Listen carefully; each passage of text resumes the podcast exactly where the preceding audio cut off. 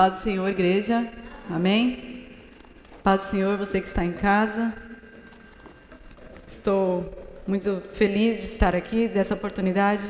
É sempre uma riqueza nós podemos trazer a palavra do Senhor aos irmãos, né? Poder contribuir. E antes de iniciar minha fala, eu gostaria de relembrar, não sei se os irmãos sabem, mas ontem, no dia 31 de outubro, é, completou 503 anos da Reforma Protestante, né? É, nós vemos aí o mundo celebrando uma outra festa, mas a, nós cristãos celebramos aí o aniversário da Reforma Protestante. E no dia 31 de outubro, vou apenas, se você quiser se assentar, você que está aqui, fica à vontade. É, no dia 31 de outubro de 1917, Martinho Lutero pregou na porta da Catedral de Wittenberg as 95 teses, abordando temas como penitências, indulgências e salvação pela fé. Então, esse servo do Senhor estava não concordava com o que estava acontecendo com a igreja naquela época, e ele elaborou essas 95 teses e como uma forma de protesto colocou ali na frente da catedral, chamando, né, o clero para debater aqueles temas para que eles se voltassem às Escrituras. Né? E esse tema marcou o início da reforma protestante e dividiu a igreja entre os católicos e nós que somos protestantes. E os principais pontos, vou ser bem breve, os principais pontos que eles defenderam, Lutero e todos os reformadores, podem ser resumidos em cinco. É, eles pregavam que nós deveríamos viver somente pelas Escrituras, somente pela graça, somente pela fé somente por Cristo e que a glória seja somente de Deus. Então nós temos que glorificar a Deus por esses servos do Senhor que tiveram coragem de, de falar contra né, aquele sistema que, que estava naquela época. E nós, por isso que nós estamos aqui. E é muito importante nós sabermos a origem da nossa, da nossa igreja, da nossa fé, para que nós não venhamos ser enganados aí. Amém? Então, deixo apenas esse lembrete aqui para a igreja, para que nós venhamos realmente valorizar a nossa história. Vamos abrir a nossa Bíblia na carta de Colossenses.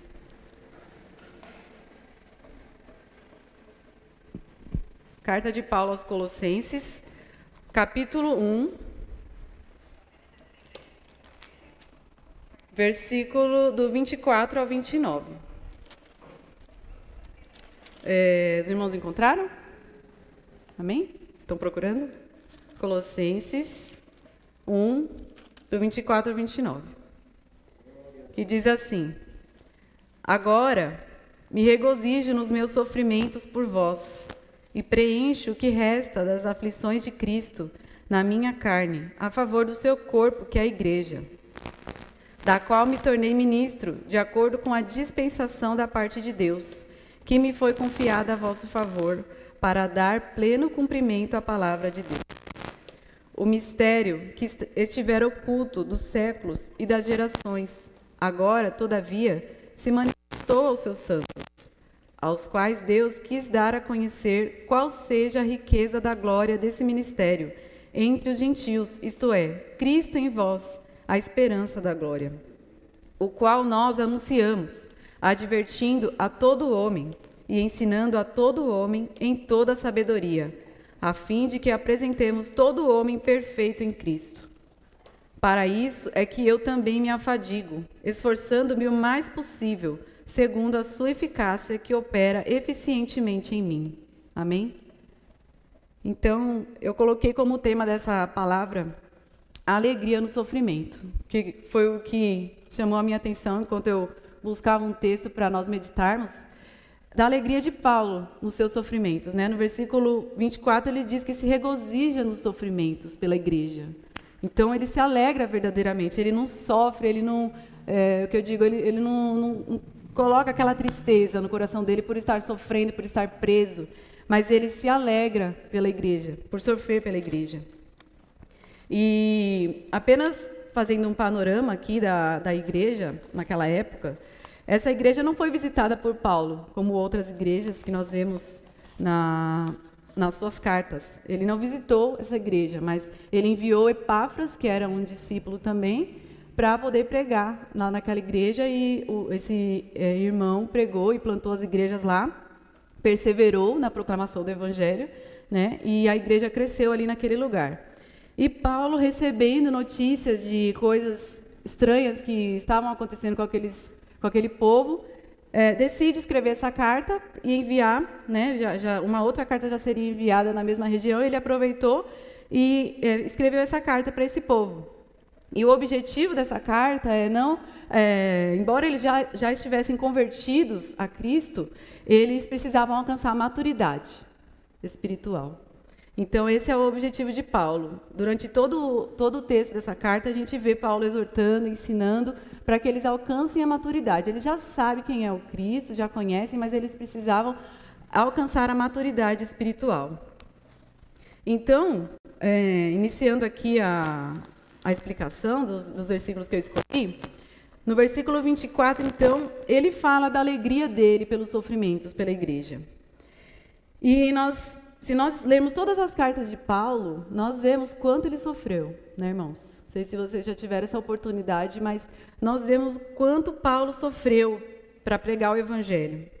No livro de 2 Coríntios 11, 23, ele faz uma lista de todas as, uh, todas as coisas que ele sofreu enquanto ministro de, do Evangelho. E eu citei apenas alguns aqui, não vou ler o texto, mas se você quiser anotar para ler depois. Então, é 2 Coríntios 11, 23. Paulo diz que trabalhou em prisões, é, sofreu açoites, apedrejamentos, naufrágios, passou noites em claro, perigos de rios, de salteadores, em cidades, desertos, mares, entre falsos irmãos. E ainda eu quero destacar no versículo 28 desse mesmo capítulo de Coríntios, 2 Coríntios 11. No verso 28 ele fala assim: Além das coisas exteriores, há o que pesa sobre mim diariamente, a preocupação com todas as igrejas. Quem enfraquece, que eu também não enfraqueça? Quem se escandaliza, que eu também não me inflame? Então, nós vemos aqui a sinceridade dele. Além das coisas externas que ali feriam seu corpo, a sua saúde, internamente ele se preocupava com as igrejas diariamente. Então, imagina, todo dia se acordar, lembrar da igreja de Efésios, Romanos, todas as igrejas ali daquela época, e se preocupar com aqueles cristãos, se eles estão crescendo, se eles estão é, vivendo verdadeiramente o cristianismo. E ele, ele sofre também. Ele fala: quem enfraquece que eu também não enfraqueça? Então ele sofre no seu corpo, a mesma coisa que os irmãos estão sofrendo. E quem se escandaliza que eu também não? Então ele demonstra verdadeiramente que ele sofre. É, em Efésios 3,13 também, ele dá um exemplo, ele, ele, também fala que sofre tribulações e que o povo deve se alegrar pela, pelo sofrimento que ele passa pela igreja. Então, essa foi a grande entrega dele: sofrer tanto internamente como externamente as aflições pela igreja. Amém? É, dando continuidade aqui no, nos versos 25 e 26, ele diz aqui, né? É, que ele se tornou ministro da igreja, de, é, de acordo com a dispensação da parte de Deus, que me foi confiada a vosso favor para dar pleno cumprimento à palavra de Deus. Então, Paulo foi designado, ele foi escolhido ministro do Senhor para é, falar da palavra de Deus, para dar pleno cumprimento à palavra de Deus. Qual que é esse pleno cumprimento? É pregar o evangelho aos gentios, né? Porque até aquele momento, antes de Cristo, o povo de Israel era o povo escolhido. Mas depois de Cristo, é, isso se estendeu aos gentios, que somos nós. É, eu quero citar aqui no versículo de Atos 9, 15, Ananias era um discípulo daquela época, ele recebeu uma visão, né, quando Paulo já tinha sido é, cegado ali por Deus, no, enquanto ele estava perseguindo os cristãos, e é, esse discípulo Ananias recebeu uma visão de Deus falando que ele deveria procurar esse Paulo. Mas é lógico que ele tinha medo, né? Porque naquela época todos conheciam quem era o Paulo, que apedrejava cristãos, perseguia, é, fazia né, os cristãos sofrerem. E ele teve medo. Mas no versículo 15 de Atos 9, Deus fala a esse discípulo Ananias: Mas o Senhor lhe disse: Vai, porque este é para mim um instrumento escolhido para levar o meu nome perante os gentios e reis, bem como perante os filhos de Israel. Pois eu lhe mostrarei quanto lhe importa sofrer pelo meu nome. Então, irmãos, nós vemos aqui que Deus já estava ali designando que Paulo sofreria pelo nome dele. O mesmo sofrimento, até maior, o sofrimento que ele causou para os cristãos daquela época, ele passou no corpo dele. Amém? Então nós é, vemos aí o, o, mistério, né, que Deus tem nos seus desígnios. Quem esperava que Paulo seria escolhido para levar a palavra da maneira que ele levou para tantas igrejas, para tantos povos? E até hoje nós colhemos os frutos do seu trabalho. Amém? É, então, o ministério de Paulo era esse, era específico, levar a palavra para os gentios, como eu falei. E no livro de Romanos também, é, 1,23, o próprio Paulo declara assim: Nós pregamos a Cristo crucificado, escândalo para os judeus e loucura para os gentios. Mas para os que foram chamados, tanto judeus como gregos, pregamos a Cristo, poder de Deus e sabedoria de Deus. Amém? Então, essa era a palavra poderosa que Paulo pregava. E se nós lermos no livro de Atos, nós vemos que não somente Paulo, né? Paulo tinha esse chamado específico, mas todos os outros discípulos de Jesus sofreram perseguições e pregaram a palavra até é, terminarem a sua carreira, né? até morrerem, serem martirizados ali pela palavra de Cristo. Então, nós podemos aprender mais se nós lermos o livro de Atos, toda a história da igreja primitiva. Amém? E eu queria trazer uma, já uma pergunta aqui para nós meditarmos. Paulo encerrou a sua carreira. Todos conhecem aquele versículo, né? Combati o bom combate, acabei a carreira e guardei a fé. E nós? Nós ainda estamos aqui, na caminhada, né? Estamos em outra, outro tempo, em outro momento, mas é, cada um de nós tem o seu ministério, mas tudo, todos eles podem ser resumidos a uma palavra: o servir. Então, nós devemos servir, assim como Paulo diz aqui, que, que, ele, que foi confiado a ele né, a, a, para dar cumprimento à palavra de Deus, nós também, Deus também nos confiou esse ministério de servirmos. E, e esse servir não é só estar aqui na frente falando, ou louvando, ou estar na frente aqui da, da liderança da igreja, mas é estar envolvido em tudo que se refere à igreja, né? A, a pequenas coisas. Então, participando de discipulados, né? Eu creio que muitos aqui participam de grupos. Se você ainda não está envolvido em um grupo, não tem problema, você pode acompanhar a escola bíblica dominical, todos devem acompanhar, aprender devem, devemos também procurar ter comunhão com nossos irmãos, conhecer a igreja que nós participamos, ir atrás dos irmãos, mandar mensagem, principalmente nesse momento que nós estamos vivendo, no, desde o início da pandemia, isso foi algo que tocou muito meu coração. Porque nós não nos encontramos mais aqui aos finais de semana. E isso muitas vezes ajudava, né? Nós mantermos aquela amizade, aquele, aquela comunhão. Todo, toda semana a gente via os irmãos. Mas e quando suspendeu tudo? O que, que aconteceu? Cada um na sua casa, com a sua família ali. E isso me tocava o coração. Falava, meu Deus, eu preciso fazer alguma coisa, né? Eu preciso sair do meu lugar. Então, em alguns momentos eu lembrava de algum nome, mandava mensagem. Ai, aí, tá tudo bem? Como você está? Está em casa. Então a gente desenvolvia ali uma conversa né, com a pessoa e ali fortalece a comunhão da igreja. Né? Então é isso que a gente tem que fazer. A gente não tem que simplesmente chegar, hoje que já, já está retomando os cultos, chegar e assistir o culto e ir embora. Nós temos que tentar nos esforçar para manter essa comunhão. E isso é servir. Né? E também nós devemos ajudar aqui a cuidar do templo, Diversas vezes o pastor mobiliza a igreja para que venhamos fazer limpeza. Isso também é uma forma de servir a igreja. Né? As doações que são entregues, vocês, vocês puderam ver aí pela fala do Rodrigo, como nós ajudamos outras igrejas, né? Que serviço é esse? A igreja está a mais de 300 quilômetros de distância da gente e nós ajudamos eles é, ativamente e eles estão lá fazendo a obra com a nossa ajuda, né? Isso é servir a igreja. E esse serviço não é somente na igreja. Eu falei igreja porque é o Paulo aqui que estava trabalhando pela igreja do Senhor, mas o cristão ele serve na sua casa, na família, né? Ele serve a, a, a esposa serve o marido, o marido serve a esposa, os filhos servem aos pais, né? É, os pais também instruem seus filhos, disciplinam seus filhos. Tudo isso é serviço. Tudo isso. É, e na sociedade também, nós servimos ao próximo com o nosso trabalho. E quando nós servimos ao próximo com dedicação, com zelo, nós glorificamos a Deus. Não importa o que você faça, qual seja a sua atividade, se você está empenhando zelo naquilo, você está servindo a Deus e glorificando a Ele. Amém? Muitas vezes nós, é, por um tempo, eu creio, hoje a igreja já, já tem alcançado uma maturidade pela glória do Senhor, mas por um tempo teve muito essa divisão entre trabalho e igreja, né? Então, é, ou se você estava trabalhando, você, se você estava servindo, se você estava dentro da igreja. Né? Mas não é bem assim. Quando nós servimos a Deus com zelo e nós trabalhamos nosso trabalho lá fora, nós também estamos dando bom testemunho, estamos mostrando lá fora que é possível trabalhar com honestidade, né? é possível trabalhar da forma que Deus se agrada. Amém? É, então, e eu coloquei aqui nesse tópico que quem ama serve. Né? Então, o amor é que nos move. O amor foi aquilo deixado por Jesus Amar é o próximo como a ti mesmo. A Deus sobre todas as coisas é o próximo como a ti mesmo.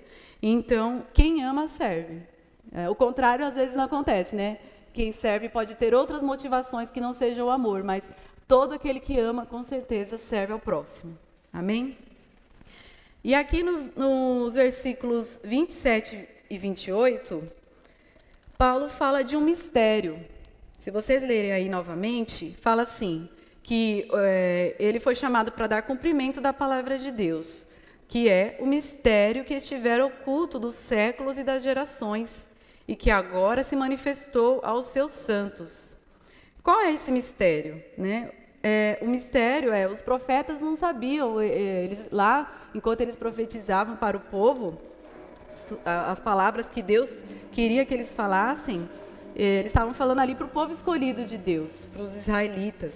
Né? E eles não, não sabiam que os gentios seriam alcançados pela misericórdia aí do Senhor, que nós também seríamos considerados povo de Deus. Então, esse mistério foi confiado a Paulo. Ele sairia para divulgar, para anunciar que os gentios também seriam alcançados pela misericórdia do Senhor, que também poderiam ser considerados filhos de Deus. Amém? Então, esse é o mistério que estava oculto nas gerações anteriores e que agora se manifestou.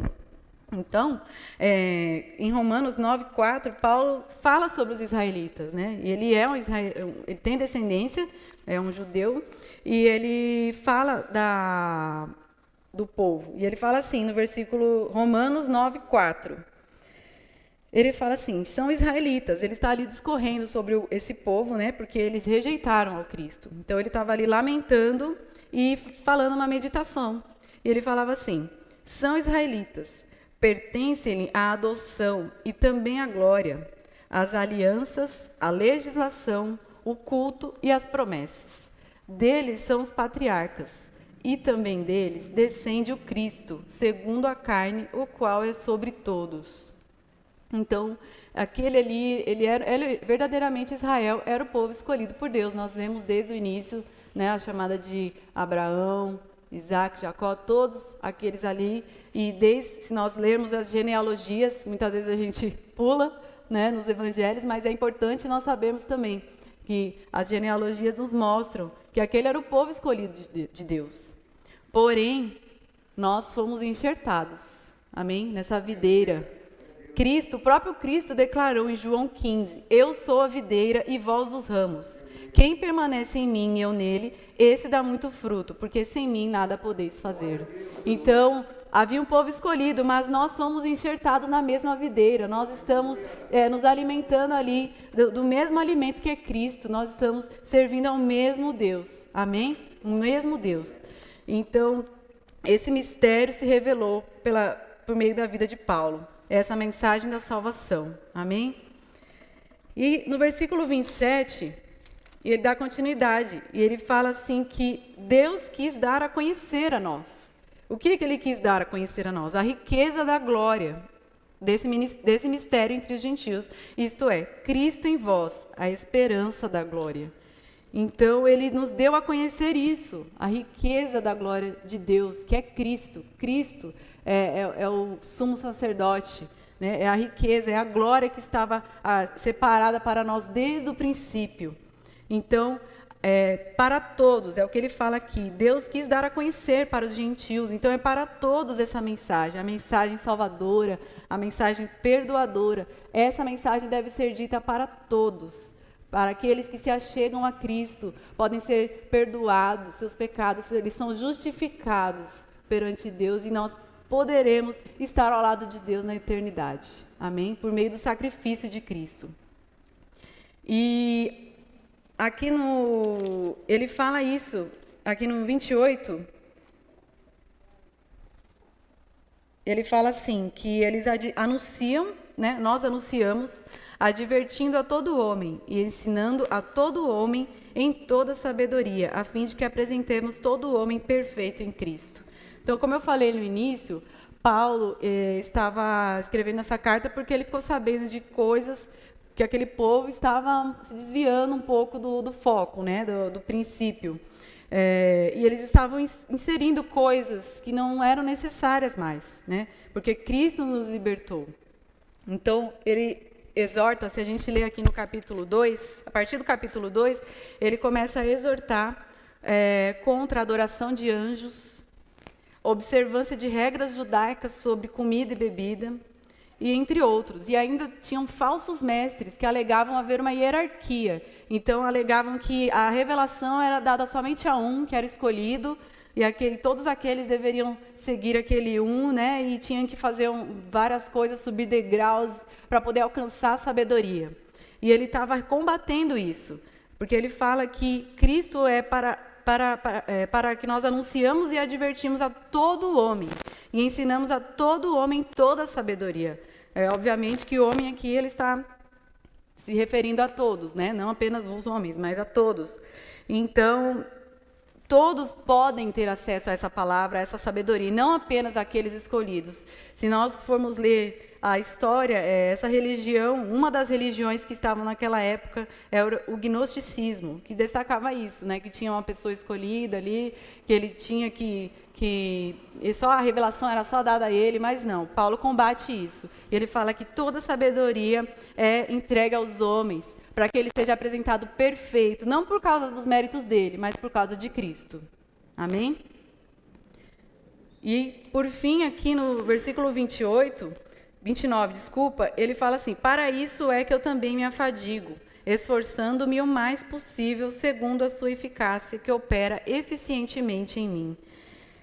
Então, isso me marcou, esses dois versículos, o 24 e o 29, porque Paulo fala que se alegra nesses sofrimentos e ele fala que ele se afadiga e se esforça o mais possível. Então, e Deus é quem dá o resultado, né? Ele também não faz isso esperando que do esforço dele ele conseguirá o resultado esperado, mas ele se esforça e ele deixa que Deus é, opere, né? Ele fala que Deus opere eficientemente em mim. Então, isso é, ficou marcado porque, assim, muitas vezes nós queremos nos privar de sofrer, de se cansar e não fazemos certas coisas com esse objetivo, mas Paulo aqui nos exorta e nos incentiva a sofrer e a cansar também pela proclamação do Evangelho. Amém? E diante dessa leitura aqui, eu levantei alguns tópicos que a gente pode aplicar na nossa vida hoje. E eu queria compartilhar com vocês. Primeiro, nós devemos nos alegrar nos sofrimentos. É muito fácil falar, né? Se nós não estamos passando por um sofrimento tão grande, é fácil falar que nós devemos nos alegrar, né? Mas aquele que está realmente passando por uma aprovação, passando por uma dificuldade, é, esse é o desafio, ele estar alegre, mesmo nas situações adversas. Então, Cristo nos chama para nós nos alegrarmos. É, tem uma palavra também que eu sempre me recordo, que nós devemos sempre olhar para Cristo, porque nós olhamos para Ele, para aquilo que Ele sofreu, nós não desistiremos e não é, cairemos. Né? Está lá em Hebreus. E, então, assim, muitos têm medo de se machucar. E como eu falei, né, a, nós fomos chamados para servir. E esse serviço muitas vezes nos cansa e nos afadiga. Né? Então, hoje em dia, nós vivemos, vivemos, infelizmente, numa geração que tem medo de sofrer que tem medo de se envolver com as pessoas, com medo de, de, de ser decepcionado, de, de uma amizade que não, não, vai dar em lugar nenhum, né? que a pessoa vai trair, vai fazer alguma coisa. Homens e mulheres também com dificuldade de assumir o seu papel, especialmente no seio familiar. Nós sabemos que Deus designou papéis diferentes para o homem e para a mulher. Nós todos somos iguais, mas só que Deus deu papéis diferentes para cada um. E muitos, com medo de assumir esse papel, é, acabam né, deixando a sua família ali à mercê. E tanto homens como mulheres, né? Só que assim, para que haja crescimento e maturidade, assim como Paulo queria aqui para os colossenses, nós precisamos trabalhar arduamente. Precisamos trabalhar arduamente. É como uma planta, né? Eu, eu, uma vez eu li também uma analogia dessa é, uma analogia disso com a palavra do Senhor, com a obra, que é assim, quando nós vamos cuidar de plantas, eu não sou especialista, né? Eu tento, tenho minhas plantas lá, eu tento cuidar, né? Vou lendo a respeito, a gente pega a sabedoria assim das mais é, velhas e tenta, né? Porque eu gosto muito. E, mas só que para a gente cuidar da planta, o Emerson também sabe bastante, né? Que trabalha com isso. Para a gente cuidar de uma planta, a gente precisa se sujar. A gente precisa colocar a mão ali, replantar, cortar. Não dá para ficar limpinho, né? Então você acaba o serviço está com a unha toda preta, tudo sujo. É, mas assim, quando a gente faz isso, a planta cresce, a planta dá frutos, a planta cria raízes profundas. Então, nós devemos nos alegrar desse trabalho. Quando nós, homens e mulheres, cumprimos o nosso papel, nós devemos nos alegrar, mesmo que a gente saia ferido, que a gente saia cansado, nós devemos nos alegrar de estar servindo ao Senhor. Amém? E Jesus disse isso também para nós. Ele falou assim: Se alguém quiser vir após mim, a si mesmo se negue, tome sua cruz e siga-me. Porquanto quem quiser salvar a sua vida, perdê-la-á, e quem perder a minha a vida por minha causa, achá-la-á. Então, quando nós tomamos a nossa cruz, quando nós é, é, participamos desse sofrimento com Cristo, né? Nós não, não, podemos, não podemos sofrer no nosso corpo a mesma, a mesma aflição que Cristo sofreu na cruz. Isso é impossível. Mas nós devemos carregar a nossa cruz também, que é o preço que nós pagamos por proclamar o Evangelho, a nossa família, a, na igreja, o serviço na igreja. Amém? E quem fizer isso achará a sua vida. Amém? Nós vemos muitos aí que estão perdidos. Por quê? Porque não, não sabem o verdadeiro caminho. O verdadeiro caminho que é servir a Cristo, que é entregar a sua vida completamente a Ele. Amém? E também no versículo de 2 Coríntios 4, 7, ele fala que nós somos vasos de barro, carregando o verdadeiro tesouro, que é Cristo. Então, cada um de nós aqui, nós somos inúteis, né? Nós podemos ser considerados assim, mas pela força do nosso Deus, nós servimos e nós carregamos esse tesouro dentro de nós, que é a palavra de Cristo. Amém? Então, que nós venhamos nos alegrar nisso, irmãos. Nós venhamos buscar é, regozijar-nos, mesmo nós estamos, estando em sofrimento, mas nós estamos cumprindo nosso papel, estamos servindo. Então, essa é a vontade do nosso Deus. E em segundo lugar também, nós devemos estar dispostos a servir, como eu falei, né? Alegrar-nos no sofrimento e estar disposto a servir também. E, como eu falei, nós servimos quando estamos é, trabalhando na igreja, ministrando, orando, ofertando, contribuindo. É, no seio familiar também, os pais instruindo seus filhos, os disciplinando para que alcancem um coração sábio. Eu tenho me encontrado muito nessa posição porque minha filha vai completar quatro anos e com essa idade a gente já vê crescendo ali algumas raízes, né? De, de pecado e nós queremos cortar o quanto antes, ensinar o verdadeiro caminho. E esse é o chamado que nós recebemos, os pais, né? De ensinar os nossos filhos. Esse é o nosso serviço. E é um serviço árduo, né? A gente passa por cansaço mental, cansaço físico, mas nós podemos terminar o nosso dia crendo que nós fizemos a nossa parte e o Senhor opera no coração deles. É, e eu também citei aqui que marido e mulher também, servindo um ao outro, tem que estar disposto a servir num casamento. Quem está casado sabe disso. E temos que trabalhar arduamente, arduamente por isso. E os solteiros também, eu coloquei aqui, né? Muitas vezes nós resumimos o serviço, as relações entre casados, né, marido e mulher, mas os solteiros também devem, devem deve prestar atenção na sua vida, porque não é porque está solteiro que deve viver uma vida autocentrada, né? Só faz o que quer, só fica o dia inteiro assistindo série, né? Os casados, os têm filho, não tem muita oportunidade de fazer isso, porque tem que fazer outras coisas, mas muitas vezes quem está solteiro só faz isso, né? O dia inteiro. Será que Cristo chamou a gente para servir só depois que casar? Com certeza não, né? Porque o próprio apóstolo Paulo não casou e serviu tanto que ele serviu e plantou igrejas e, e acompanhou e fez tudo aquilo. Então, os solteiros também devem prestar atenção na sua vida. Se ele está se dedicando aos estudos, se ele está trabalhando, buscando a maturidade cristã.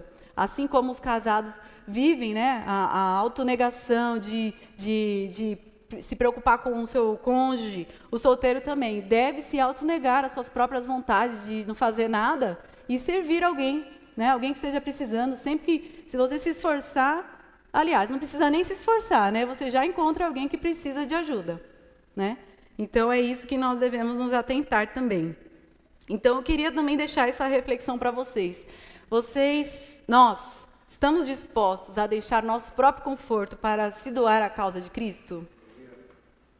Então é, é algo difícil, né, da gente pensar, porque muitas vezes nós queremos aproveitar, enfim.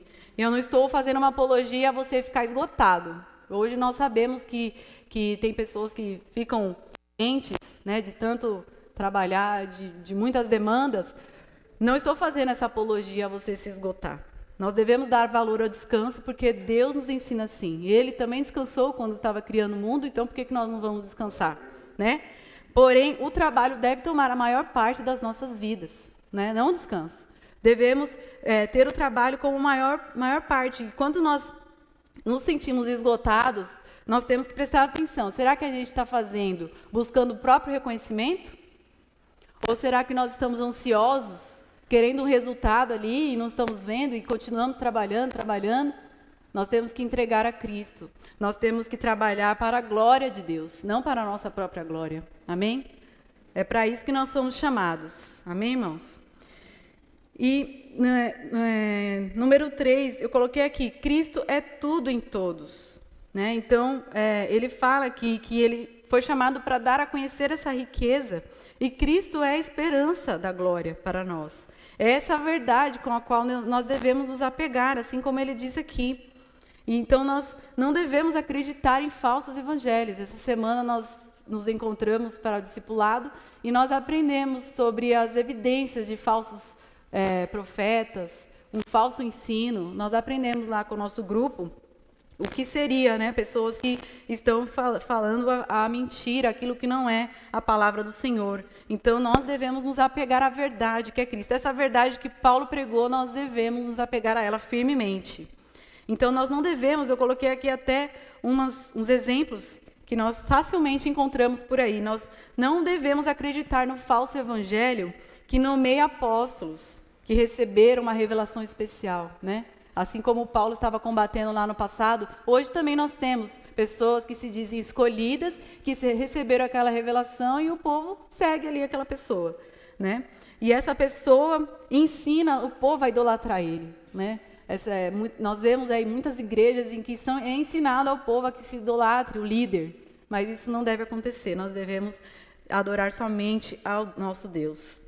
E esse povo, infelizmente, também não conferem se o ensino que eles estão recebendo é bíblico.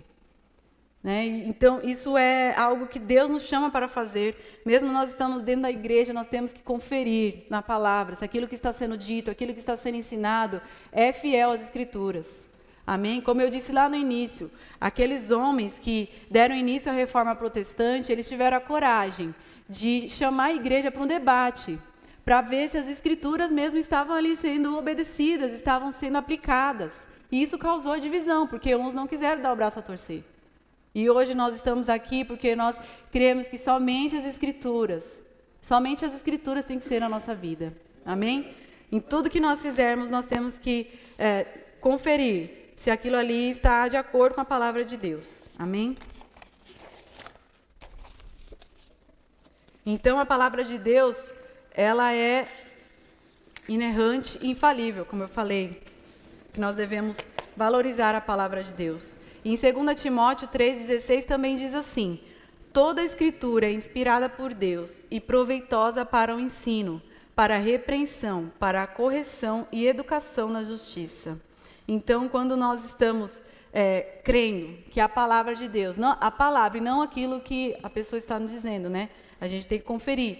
A palavra de Deus, nós cremos que ela é inspirada por Deus. Tudo aqui que está escrito deve ser cumprido, nós não somos enganados e os nossos princípios não são negociados. Amém? Então, nós devemos valorizar essa palavra que chegou até nós e continuarmos o trabalho iniciado pelos apóstolos. E eu quero tomar as palavras de Paulo para reforçar que está no próprio livro de Colossenses, alguns versículos antes, do 13 ao 20, que ele fala assim, no versículo 1, do 13 ao 20. Ele nos libertou do império das trevas e nos transportou para o, o reino do Filho do seu amor, no qual temos a redenção, a remissão dos pecados. Esta, este é a imagem do Deus invisível, o primogênito de toda a criação Pois nele foram criadas todas as coisas, nos céus e sobre a terra, as visíveis e as invisíveis, sejam tronos, sejam soberanias, quer principados, quer potestades. Tudo foi criado por meio dele para ele. Ele é antes de todas as coisas. Nele tudo subsiste. Ele é a cabeça do corpo, da igreja. Ele é o princípio, o primogênito entre os mortos para que em todas as coisas, para em todas as coisas ter a primazia, porque aprove a Deus que nele residisse toda a plenitude. Amém? Então esse é o verdadeiro Cristo, essa é a verdadeira mensagem que tem que ser pregada. Amém? Essa é a verdadeira mensagem que nós devemos buscar, que nós devemos nos alegrar. E como eu falei, a nossa disposição deve estar em servir e sofrer por essa proclamação por ensinar o Evangelho àqueles que, que estão lá fora, aos nossos, às, no às nossas famílias, a todos os nossos amigos, aqueles que estão à nossa volta. Esse deve ser, deve ser a nossa alegria e deve ser também o nosso sofrimento. Amém?